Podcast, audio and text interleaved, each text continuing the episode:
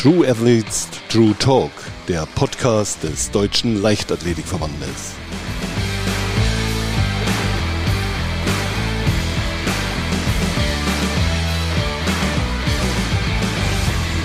Und da sind wir auch schon wieder mittendrin in einer neuen Folge von True Athletes True Talk. Und mein heutiger Gast, ja, sie ist Silbermedaillengewinnerin der WM 2015, Europameisterin 2016, hat Bronze bei der EM 2014 und 18 geholt, hat Gold bei der Hallen-EM geholt und ist jetzt schnellste Mama. Herzlich willkommen, Cindy Rohleder. Schön, dass ich dabei sein kann. Ja, ich freue mich sehr. Nachdem ich jetzt deine ganzen Titel hier aufgelistet habe, welcher Titel äh, schmeckt dir denn so am besten? Welchen trägst du am liebsten eigentlich? Oh. Also die, die Silbermedaille von Peking, die ist schon äh, ganz, ganz, ganz dolle in meinem Herzen, aber auch die äh, beiden Europameistertitel, die ich äh, hintereinander Freiluft wie auch Halle mhm. geholt habe. Ähm, ja, die sind mir schon extrem wichtig. Genau in der Halle auch nochmal sehr wichtig, der Hallentitel, weil man mir ja immer nachsagt, dass ich keine Hallenläuferin bin. Ja, stimmt. und ich habe dann eigentlich gehofft, dass ich dann mit dem Europameistertitel in, in der Halle mal das ablegen kann, aber es wird mir immer noch nachgesagt. Seit Anfang des Jahres bist du jetzt aber Mama und dein Leben hat sich, ähm, ja, seitdem, denke ich mal, um 180 Grad gedreht. Was sind so die größten Veränderungen, die du für dich ähm, selber so verbuchen kannst? Das Größte ist eigentlich das Zeitmanagement, würde ich sagen. Also wir sind extrem durchstrukturiert den ganzen Tag, mein Mann und ich, weil ich natürlich wieder angefangen habe zu trainieren und er aber auch noch beruflich unterwegs ist. Und natürlich äh, dreht sich alles um unseren kleinen Zwerg, mhm. äh, der unsere volle Aufmerksamkeit braucht. Und wir finde, wir haben uns gut eingegroovt und äh, haben einen guten Tagesrhythmus und macht extrem viel Spaß und jeder Tag ist eigentlich äh, ja ein neues Erlebnis, weil die Kleine so viel lernt derzeit und es geht los von äh, ja ähm, ähm, sie, sie bewegt sich ganz anders auf einmal von, von einem Tag auf den anderen, hebt sie die Beine höher und äh, es sind halt so, so kleine Momentaufnahmen, die so einen Tag dann auch extrem besonders mhm. machen. Du hast die Corona-Pause im letzten Jahr auch ja im Prinzip ganz bewusst genutzt, um Mama zu werden. Hast aber auch dann ganz schnell gesagt, Mama sein und Spitzensport, das schließt sich nicht aus. Also was hat dich da so sicher gemacht, dass Olympia 2021 jetzt trotz der Schwangerschaft und Geburt jetzt Anfang des Jahres auch absolut wieder ein Thema für dich sein wird? Also ich kannte das schon ähm, vor meiner Schwangerschaft, ähm, dass, dass viele immer gesagt haben, wenn man ein Kind bekommt, dann ist dann auch der Leistungssport irgendwann vorbei. Und ich habe auch viele Athletinnen, die schwanger geworden sind, in ihrer Karriere erlebt, die es wieder geschafft haben, ähm, danach erfolgreich zu werden. Ähm, zum Beispiel Christina Schwanitz, äh, ja, immer noch sehr erfolgreich unterwegs, hat erst in Turun wieder Bronze geholt. Und ähm, ich finde, wir sollten einfach zeigen, dass es möglich ist und dass sich sowas nicht ausschließt ähm, und dass man ja trotz Leistungssport auch äh, eine Familie gründen kann. Und ich finde auch, ich, es ist ein hohes Privileg, wenn ich einmal am Tag trainiere, dann bin ich nach ähm, ja, knapp vier Stunden wieder zu Hause und dann kann ich mein Kind aus der Kita abholen. Und wer kann, wer kann das eigentlich? Also jeder, der normal arbeiten geht, acht Stunden am Tag, der kann sein Kind nicht um ein Uhr aus der Kita abholen und danach vielleicht noch zum See fahren, wenn schönes Wetter ist. Und ich finde, ich kann meinem Kind eigentlich schon sehr viel bieten, äh, trotz Leistungssport. Und eigentlich, wenn ich einmal trainiere, den halben Tag, bin ich dann noch komplett für, für meine Tochter da. Und wer kann das schon, der normal im Berufsleben ist? Du hast es gerade schon angesprochen, dass du ja durchaus ähm, Frauen in deinem Bekannten- und Freundeskreis hast, die bereits Mama sind. Also du hast gerade Christina Schwanitz schon angesprochen. Ich denke auch noch an, an Jenny Oeser. Hast du dir im Vorfeld da bewusst Tipps geholt, wie sich Kind und Leistungssport gut vereinbaren lassen? Oder bist du eher so ein Mensch, ähm, der so Dinge auch auf sich zukommen lässt, ähm, weil man es ja sowieso nicht im Detail planen kann? Also was die Schwangerschaft angeht, da habe ich mir schon extrem viele Tipps von äh, Jenny Oeser geholt. Mhm. Gerade was das Training was sollte ich weglassen im Training, was äh, kann ich auf jeden Fall noch machen. Aber was jetzt äh, ähm, das Mama sein, das muss man einfach auf sich zukommen lassen. Also jedes Kind ist anders und jedes Kind schläft auch anders nachts. Wir haben manchmal gute Nächte, manchmal sind wir auch alle drei Stunden wach. Ja. Aber ich denke, das muss man dann einfach auf sich zukommen lassen und auch schauen, wie das Kind einfach drauf ist. Also ja, jeder entwickelt sich anders. Mhm. Wenn wir jetzt nochmal den Rückblick wagen aufs vergangene Jahr und deine Schwangerschaft, wie hast du das genau gestaffelt mit dem Übergang, sag ich mal, vom Leistungssporttraining in, ja, ist schwer zu sagen, ist das dann überhaupt ein Gesundheitssport oder wie hast du es für dich empfunden? Ähm, ich habe es äh, anders genannt. Ich habe ja so einen Erhaltungssport genannt. Ja, Aha. ja also schönes dann, Wort. Äh, dann tatsächlich nichts mehr mit Leistungssport zu tun. Also am Anfang schon.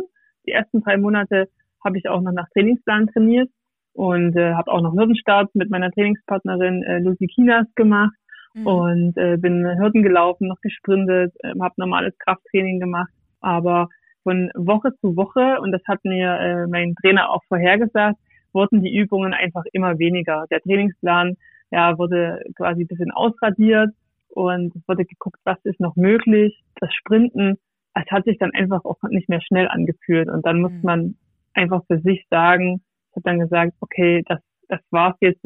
Jetzt werden die Spikes erstmal in die Ecke gestellt und ich suche mir weitere Alternativen, was das Training angeht. Und ja, so zwei Monate vor der Geburt habe ich dann wirklich nur noch leichte Workouts gemacht zu Hause mit Ausfallschritten, Kniebeugen, was halt so möglich ist ohne Gewicht.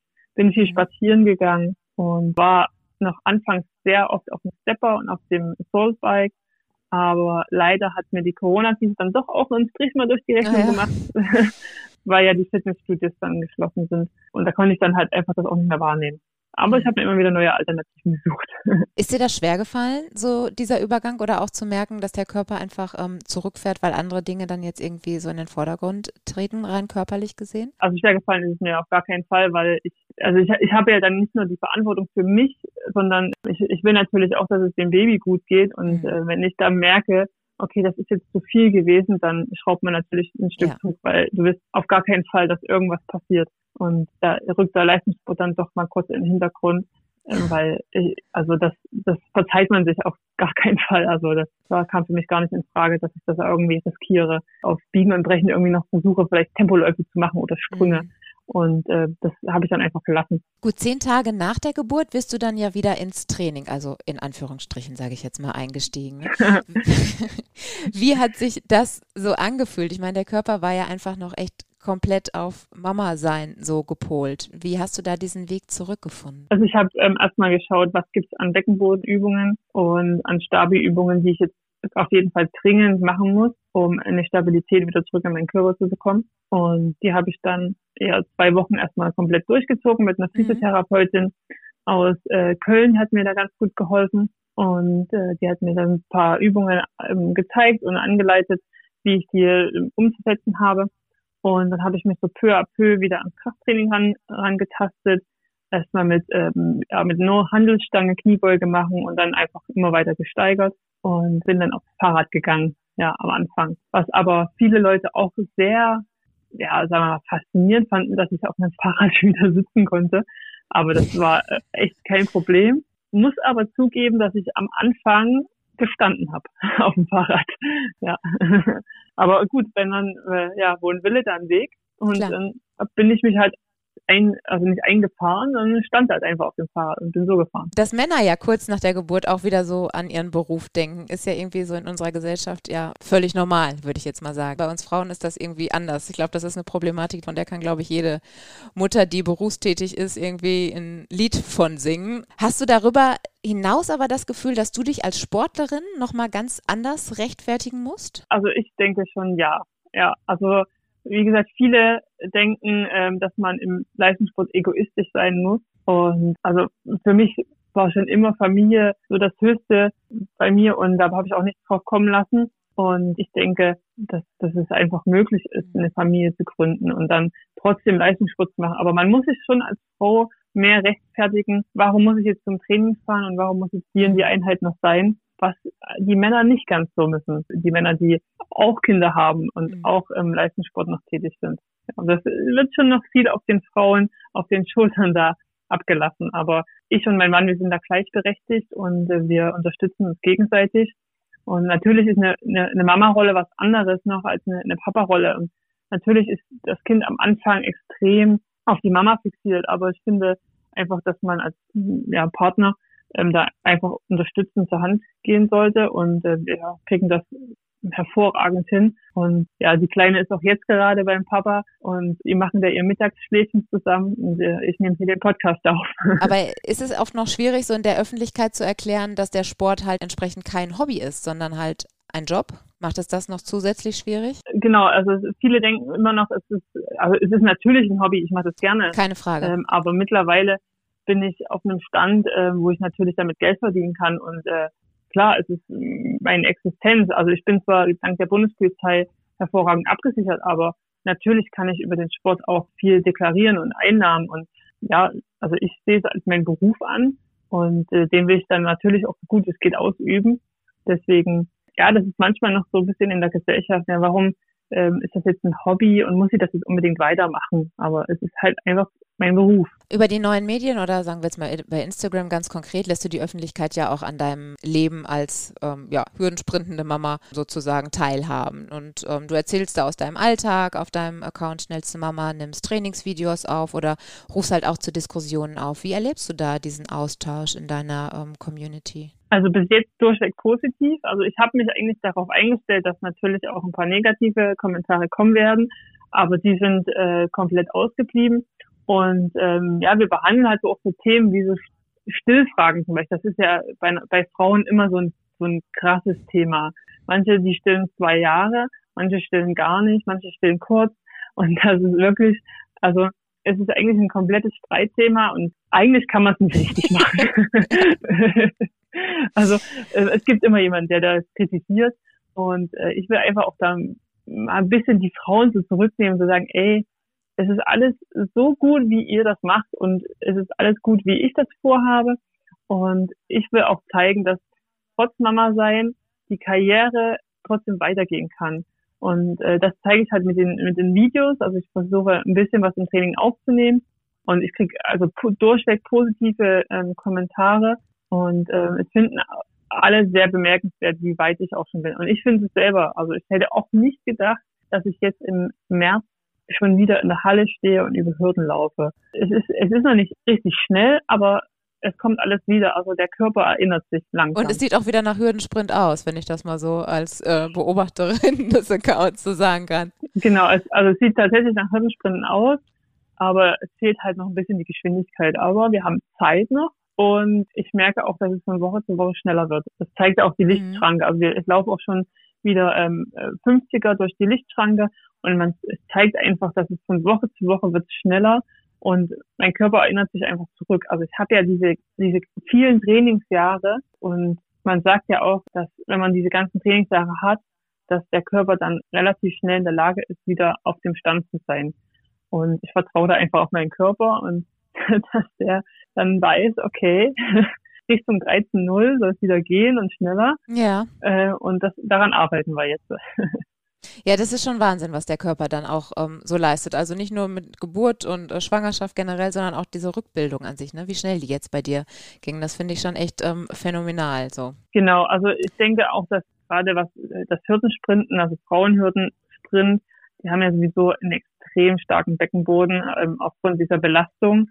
Und ich glaube, da bin ich natürlich ein bisschen schneller als normale Frauen, das ist klar. Aber vor einer Geburt habe ich trotzdem, also ich habe extrem Respekt vor jeder Frau, die so eine Geburt durchgezogen hat. Also das ist nochmal was ganz anderes als äh, jedes harte Training, was ich jemals hatte.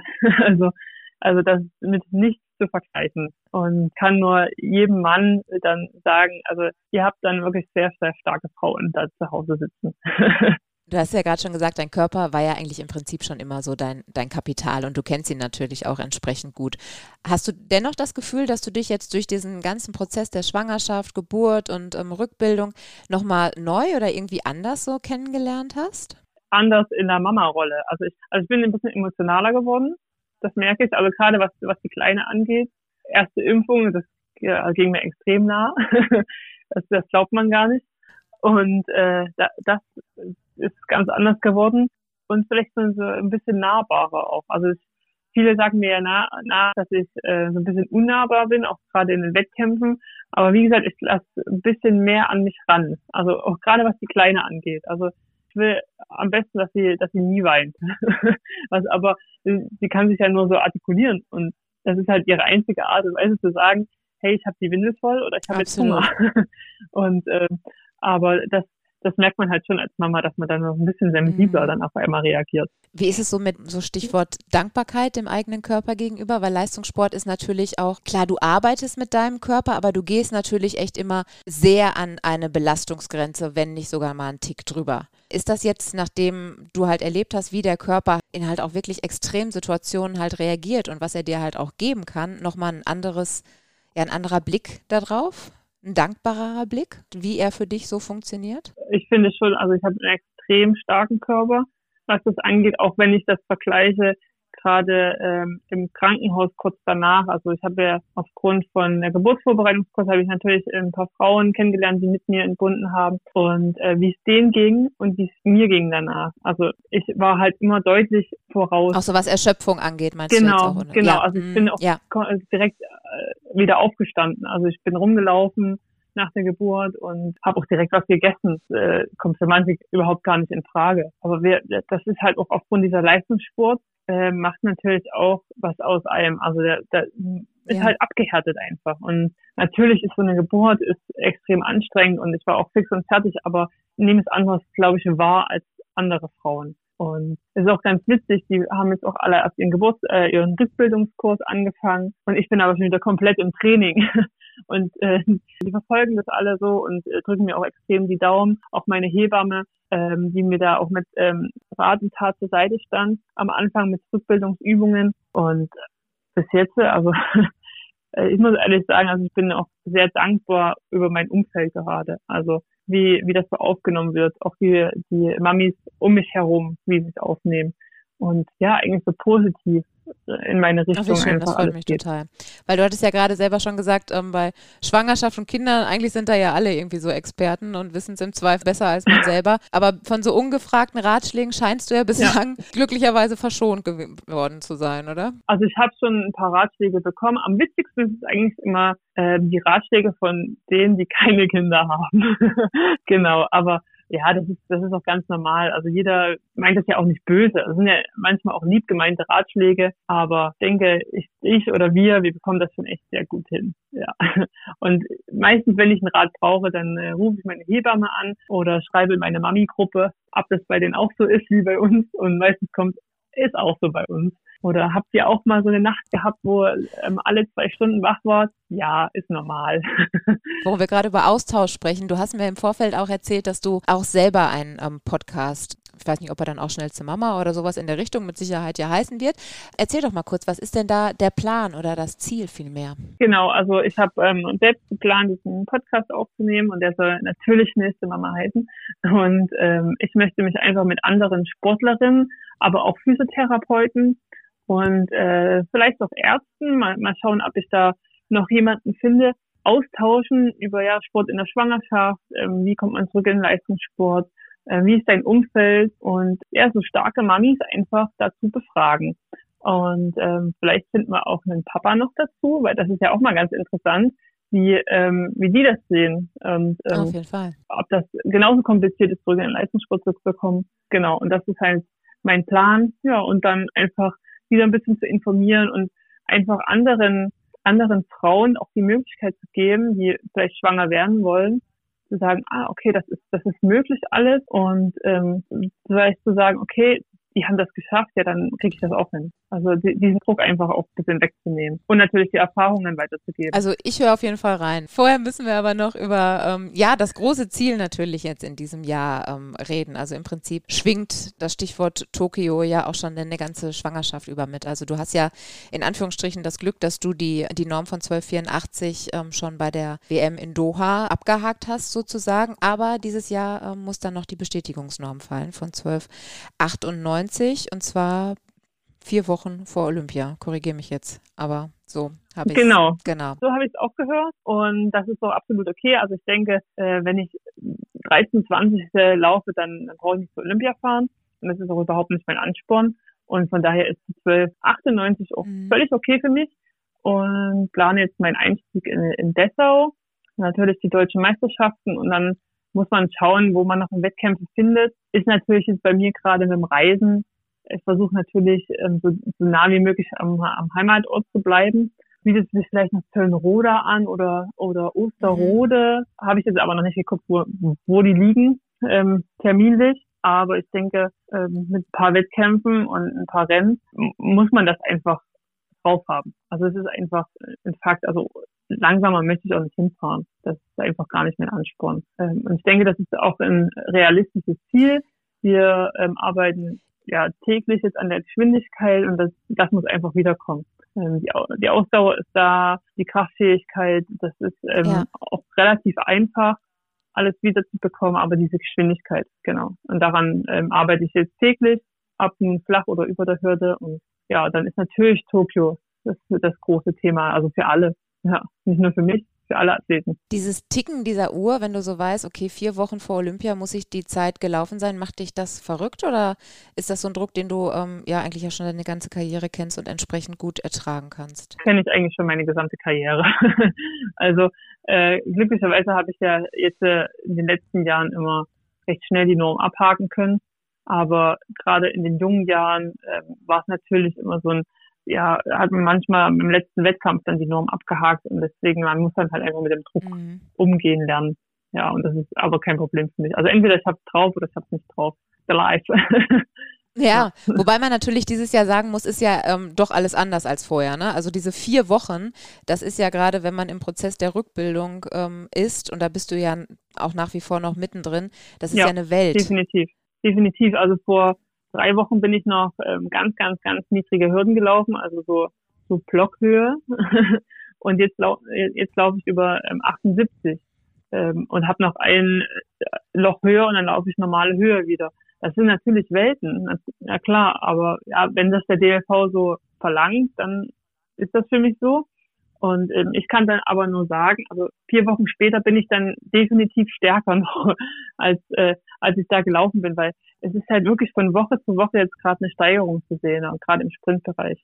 Also mhm. das, das muss halt erst wiederkommen. Und aber du klingst sehr zuversichtlich. Das ist schon mal, genau, also ich bin, schon mal das Ausschlaggebende. Genau, ich bin zuversichtlich, weil es wird halt einfach auch gerade von Woche zu Woche schneller. Wenn es jetzt stagnieren würde, dann würde ich natürlich auch so ein bisschen ins Grübeln kommen, schaffe ich das, aber es es wird wirklich von Woche zu Woche schneller. Wenn wir jetzt mal einen ganz großen Sprung machen und ähm, so schauen am Ende deiner Karriere, was muss bis dahin passieren, dass du sagen kannst, es war alles gut so, wie es war? Oh, also ist eigentlich schon alles gut. Also, also ich habe schon so viel erreicht. Also ich, ich weiß nicht, ob es schon eine Hürdensprinterin vor mir gab, die so viele Medaillen geholt hat, international.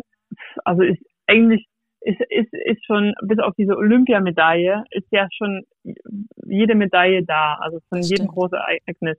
Natürlich, diese Olympiamedaille fehlt mir noch, aber das wäre jetzt äh, schon ein bisschen sehr, sehr hochgegriffen zu sagen, ich will Tokio eine Medaille gewinnen. Ja, wer weiß, also, wer weiß. Also, ähm, man soll niemals nie sagen, also wer hätte gedacht, dass ich in Peking äh, Silber hole? Ja. Das hätte auch keiner gedacht, aber das wäre schon sehr, sehr hochgegriffen. Also ich will ähm, da gut am Start stehen, wieder fit dabei sein und dann werden wir sehen, was geht. Aber ja klar, die Olympiamedaille fehlt mir halt. Äh, ja, aber gut. Da hätte ich halt einfach mal äh, in Rio einen besseren Start haben müssen. Dann wäre da eigentlich schon die Medaille drin gewesen. Aber da wollte der Kopf ein bisschen zu viel. Dafür hat der Kopf danach noch ganz viel erreicht. Also ich glaube, wie du schon sagst, du kannst schon sehr, sehr stolz auf das sein, was du bis dato schon erreicht hast. Ähm, zum Abschluss unseres schönen Gesprächs habe ich dir noch drei äh, Fragen aus unserer Community mitgebracht. Ähm, wir haben ja auf Instagram auch wieder dazu aufgerufen, dir Fragen zu stellen und haben da ganz viele spannende Fragen auch bekommen. Und drei habe ich mir rausgepickt, die ich dir ganz gerne jetzt noch stellen würde. Okay. Und zum einen kam da ähm, die Frage natürlich zur Ernährung, aber ganz, ganz im Speziellen, auf was hast du denn in der Schwangerschaft ähm, geachtet? Also hast du da auf besondere Ernährungsaspekte geachtet oder einfach so weiter gegessen, wie du es auch vorher ähm, gewohnt warst? Ich habe einfach ähm, so weiter gegessen, wie es gewohnt war, ähm, ausgewogen, gesund ein bisschen, ein bisschen mehr eiweißlastig, also habe auch versucht, viel Fisch zu essen. Mhm. Also natürlich kein rohen Fisch. Für alle, die denken, was Fisch? Nein, es war natürlich kein roher Fisch und ähm, sonst ausgewogen. Und ich habe natürlich auch komplett dieses weggelassen, du musst jetzt für zwei essen. Das ist kompletter Quatsch. also ich habe mir sagen lassen, das Kind, das braucht maximal ähm, ein Riegel am Tag, um ähm, mehr. Also da, du musst ein Riegel ein Kroniriegel mehr essen am Tag, da, damit das Kind genügend bekommt. Also Mhm. es ist wirklich völliger Quatsch. Und da, da, da komme ich ja auch wieder auf meinen schnellste Mama-Account. ne, also das äh, habe ich komplett sein lassen, obwohl es mir sehr viele gesagt haben, dass ich das jetzt für zwei essen soll. Ähm, aber nee, ich habe mich ausgewogen und einfach gesund ernährt und ich denke, damit bin ich auch echt gut gefahren. Wenn du nicht Hürdensprinterin geworden wärst, was wärst du dann wohl geworden? Ah, ich glaube Fußballerin. Ja, ah, ja, ich glaube, ich habe am Anfang äh, Fußball gespielt, ähm, recht lange noch und in, aber in einer Jungsmannschaft.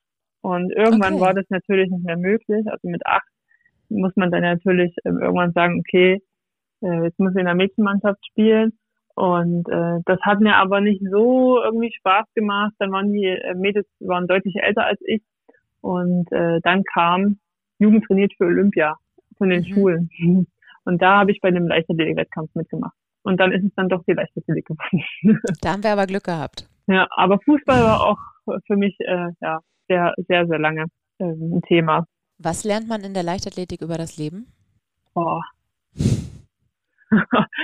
Ja, das ist echt eine gute Frage. Ja, Ehrgeiz ist, also man kann alles erreichen. Ähm, es ist Mhm. alles möglich, ja, wenn man nur will. Das lernt man so ein bisschen übers Leben, würde ich sagen, weil, wie gesagt, wer, wer hätte gedacht, dass ich irgendwann mal so, so erfolgreich sein kann und äh, man muss nur wirklich fest an sich glauben und dann kann man echt alles erreichen. Guck mal, das ist doch auch ein schöner Erziehungsratschlag im, mit Blick auf deine Tochter. Genau, ja. Herzlichen Dank, Cindy Rohleder, für das sehr schöne, sehr informative und ganz persönliche Gespräch. Ja, danke auch. Hat mir sehr viel Spaß gemacht.